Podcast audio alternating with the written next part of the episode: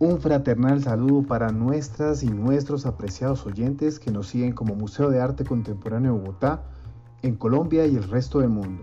Les habla Sebastián Jiménez Cortés, curador del MAC, y en varios episodios les contaré la historia de los artistas y descubriremos sus obras, las cuales algunas hacen parte de la colección y aportan a las curadurías realizadas en el museo.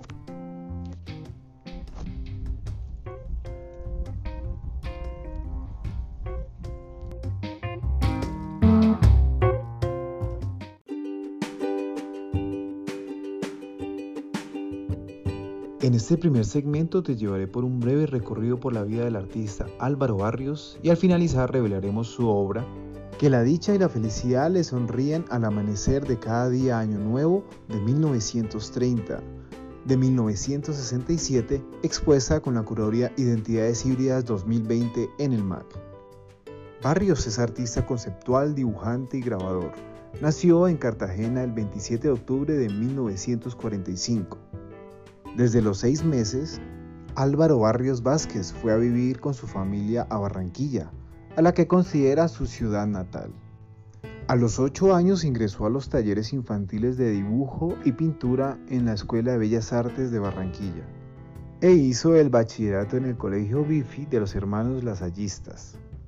Ingresó a la Universidad del Atlántico y estudió arquitectura durante tres años simultáneamente Continuó tomando cursos y talleres de la Escuela de Bellas Artes, donde tuvo como profesora de acuarela a Freda Sanget.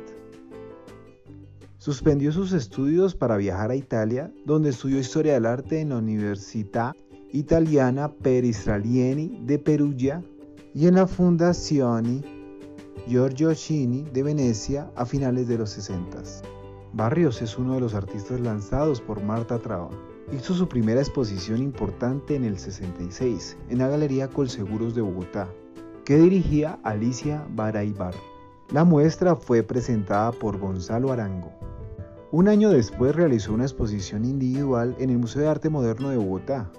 Sus primeras obras son unos dibujos sepia sobre papel teñidos con té, a partir de la tira cómica de Dick Tracy y algunos collages de revistas. En 1968 le propuso a Marta Traba la exposición Espacios Ambientales, primera muestra de arte conceptual en el país. Allí participaron Felicia Burstein, Santiago Cárdenas, Bernardo Salcedo, Ana Mercedes Hoyos y el artista en mención, claro. Pero las obras fueron destruidas por estudiantes de la Universidad Nacional al día siguiente de la inauguración. En 1969 Barrios recibió el tercer premio en el décimo Salón Nacional de Artes Visuales y en 1979 el primer premio en pintura de la Trienal Latinoamericana de Grabado de Buenos Aires. Ha realizado una serie de exposiciones individuales, entre ellas dos muestras retrospectivas en el Museo de Arte Moderno de Bogotá entre los 70s y 80s. Y ha participado en numerosas colectivas, entre las que se destacan la Sexta Bienal de París en 1971 la novena Bienal de Tokio en 1974 y la decimotercera Bienal de Sao Paulo en 1975. Barrios es un artista singular dentro del panorama nacional. Muy interesado por las corrientes conceptuales del arte contemporáneo, su trabajo trasciende la creación plástica. Ha hecho incursiones en la divulgación del arte de vanguardia, en la organización de exposiciones y en la crítica de arte. Se ha manifestado a través de muy diversos medios convencionales y no convencionales, dibujos, collage, fotografías o vidrios pintados, en los que ha recreado obras del arte universal, del arte contemporáneo, las hazañas de los héroes en las tiras cómicas y lo más reciente, historias bíblicas.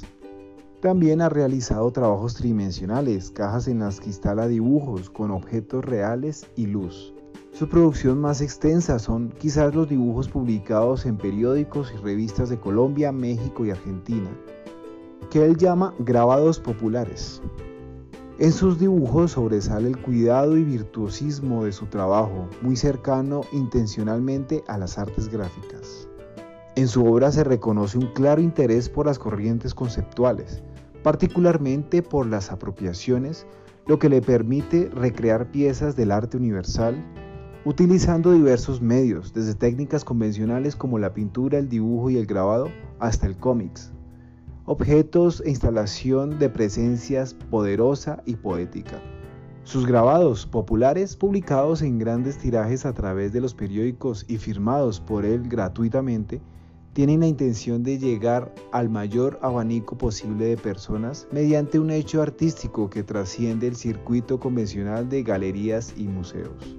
En el 2004, el Museo de Arte Moderno de Nueva York, el MoMA, adquirió un significativo conjunto de ellos y su serie Sueños con Marcel Duchamp se encuentra representada en prestigiosas instituciones internacionales. Entrados en el 2010, presentó su muestra individual, aunque usted no lo crea, en la Galería Alfonso Garcés de Bogotá. Con este motivo se editó un grabado popular en forma de hoja volante. La Fundación Daros Latin América de Zurich decide adquirir un conjunto de obras suyas y es incluido en la muestra Latin American Conceptualism 1 en la Galería Enrique Faria Fine Arts de Nueva York. El banco JP Morgan Chase de Nueva York adquiere una obra suya para su colección de arte internacional.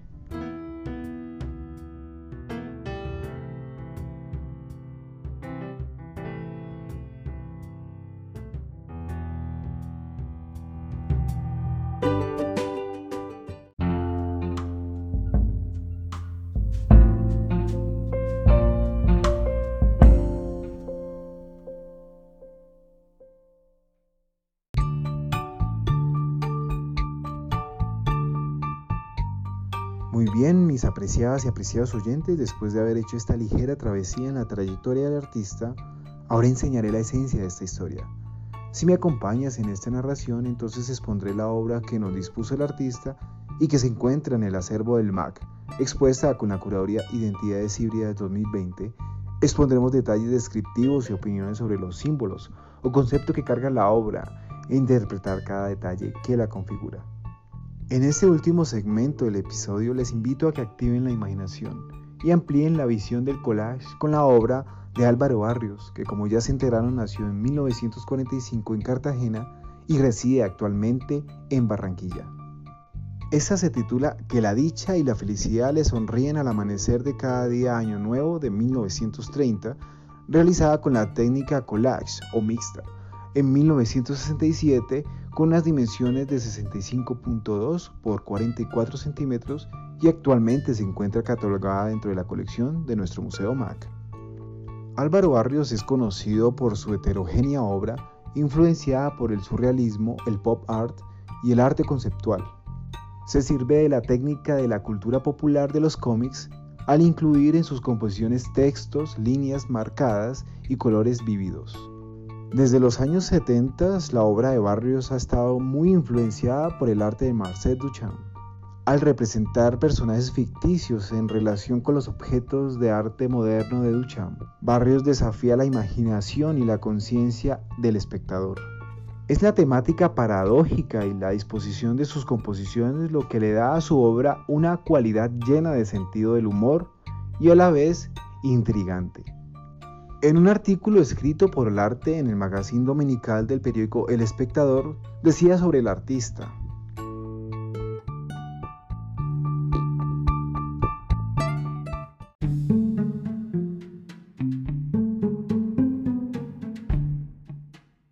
El mundo de Barrios es un mundo psicodélico, para emplear la explicativa palabra de moda, rico en imágenes que se superponen, se transparentan, se revelan, se insinúan con el temor de descubrir lo que realmente hay en el fondo, pero que a pesar de todo se ve. En este sentido, Barrios comparte ese afán de ocultar lo llamado indecoroso y es un cínico aliado de quienes trata de disfrazarlo. Pero Barrios resuelve lo suyo con humor y el maquillaje que emplea lo hace patente inocultable. De ahí que la primera reacción ante sus cuadros es un sentido afortunado y feliz por la contemplación de semejante mundo fantástico heredado de Bosch. Pero enseguida la visión se destruye al intuir lo que se oculta en el fondo. Los mitos y pecados de Barrios que son los mitos y pecados de todos, la relación entre lo bueno y lo malo que constituye la estructura de toda una sociedad que vive de determinar lo uno y lo otro para guiar puritanamente sus pasos. Entonces, ¿el sexo por qué significa lo innombrable? ¿El crimen por qué es lo vergonzoso? ¿Y el enfermo mental por qué representa lo ineficaz e inútil? Se convierten en su galería de personajes que representan las situaciones que él teme, pero que valientemente quisiera acoger con amor, como algo vinculado a nosotros y que es una cosa viviente. Barrios no es un rebelde, pero quisiera rebelarse, quisiera ser un libertino, pero es un formal respetuoso del orden. Entonces toca sus mitos para señalarlos apenas, sin gritos ni ira, y continúa tranquilo de ser lo que es, un tímido burgués a quien lo asusta también el poder de su obra. Pero de todos modos están sus anhelos, patentes en los dibujos collages que fabrica. Los anhelos que son los secretos de todos, los vergonzosos secretos comunes a la debilidad de todos los hombres. Y para el público lo inadmisible es encontrarlos entre tanta belleza, igual de reprimidos como si se tratara de nada. ¿Habrá mayor osadía?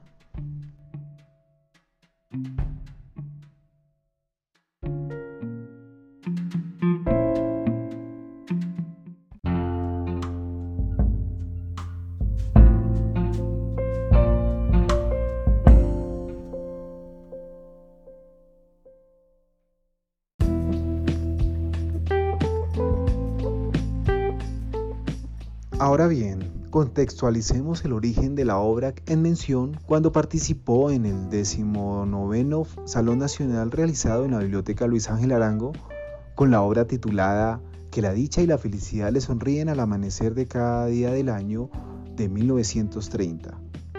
Este montaje o collage de imágenes logra una insólita sensación de unidad en la que los elementos del cómic y los trazos de tinta forman una imagen contundente y extrañamente atemporal. Muy bien, damas y caballeros, estimados oyentes, después de escuchar los comentarios sobre el artista y de su trasegar en el arte conceptual, y teniendo en cuenta su lenguaje gráfico que usa para crear su obra, podemos interpretar la obra que la dicha y la felicidad le sonríen al amanecer de cada día del año nuevo de 1930, que se encuentra en nuestra valiosa colección del MAC y que se expuso recientemente con la curaduría Identidades Híbridas 2020. En la obra encontramos una exquisita juxtaposición de imágenes que se desintegran entre sí para desvelar otras imágenes como un collage que juega entre la fotografía clásica, la tira cómica y el grabado a punta seca. Enmarcada en un óvalo sobre el blanco del papel, la imagen muestra a una mujer que con una sonrisa radiante irrumpe el fondo sucio y oscuro con un color gris sepia manchado, como una fotografía antigua, pero con las características de los personajes que usaban en la publicidad de los años 70. Esa imagen se desintegra a medida que se mira hacia abajo donde empieza a aparecer otras imágenes, como la escena de una tira cómica muy propia de su estilo gráfico, con la continuidad de la mujer en la que se evidencia su pecho con el brazo derecho apuntando con un revólver. En el fondo se aprecia una secretaria con una nube de diálogo y un editor de periódicos cogiéndose la cabeza al estilo de la tira cómica. Con un desvanecido muy orgánico, casi accidental en la parte inferior media, de nuevo con otro estilo y técnica, como lo es el grabado, aparecen imágenes extrañamente violentadas y atemporales.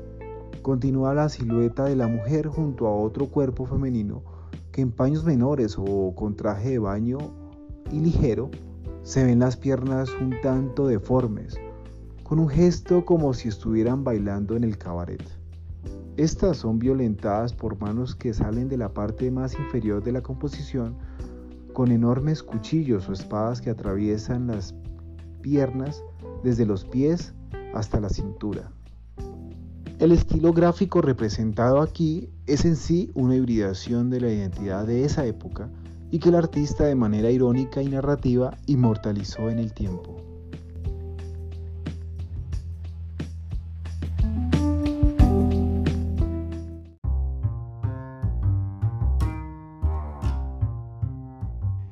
Estos parámetros interpretados de la simbología de la obra junto al tema que se propone en la curaduría son las evidencias que nos ofrece la obra para ser incluida en la curaduría Identidades híbridas expuesta en nuestro museo recientemente. Señoras y señores, esta es entonces la obra del artista y su aporte a la construcción de identidad y en la historia del arte contemporáneo colombiano. Apreciadas y apreciados oyentes, quiero invitarlos a que observen la obra, saquen sus propias conclusiones y comenten en nuestras redes sociales e invito a que me sigan escuchando en siguientes episodios, investigando la vida y obra de artistas que construyen nación a través del arte. Nos escucharemos nuevamente hasta la próxima.